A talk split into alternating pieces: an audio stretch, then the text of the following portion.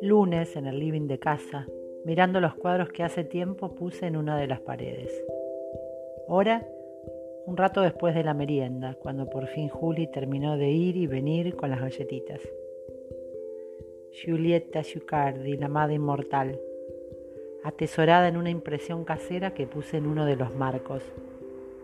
Me gusta mirarla y saber que no es solamente una imagen en color verde azulado, el color que elegí para entonar los objetos decorativos en ese espacio de la casa. De pronto pienso en él y en cómo le gusta la música y en cómo le cuesta a veces entonar con el mundo. También en su oído derecho y en cuánto me escuchará realmente cuando llega al consultorio todo acelerado y le digo, espera, te veo moverte muy rápido, pensemos juntos qué podés hacer para ir más despacio así podés jugar más tranquilo. Beethoven dedicó su sonata número 14, cuasi una fantasía, conocida como Claro de Luna, la más linda de todas, a ella, a Julieta, a la Michela Confessa.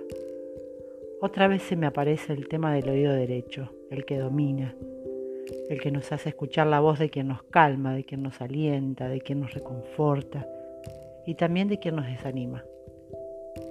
Al parecer escuchamos mejor las palabras con nuestro oído derecho, en cambio tenemos más habilidad para escuchar la música con nuestro lado izquierdo.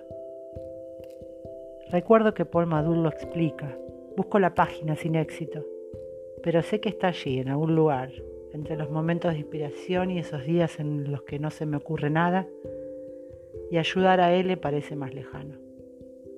De pronto la respuesta. El nervio del lado izquierdo que conecta al cerebro con la laringe tiene que desviar su camino porque hacia ese lado está el corazón. Por eso su recorrido es más largo que el nervio derecho. El lado derecho tiene un recorrido más corto, por eso escuchamos mejor con ese lado, como si transitar lejos del corazón nos hiciera más eficientes, más rápidos, más entonados. Y pienso en cómo hará L para ir más despacio, y en cómo haré yo para no olvidarme nunca de elegir el camino más largo.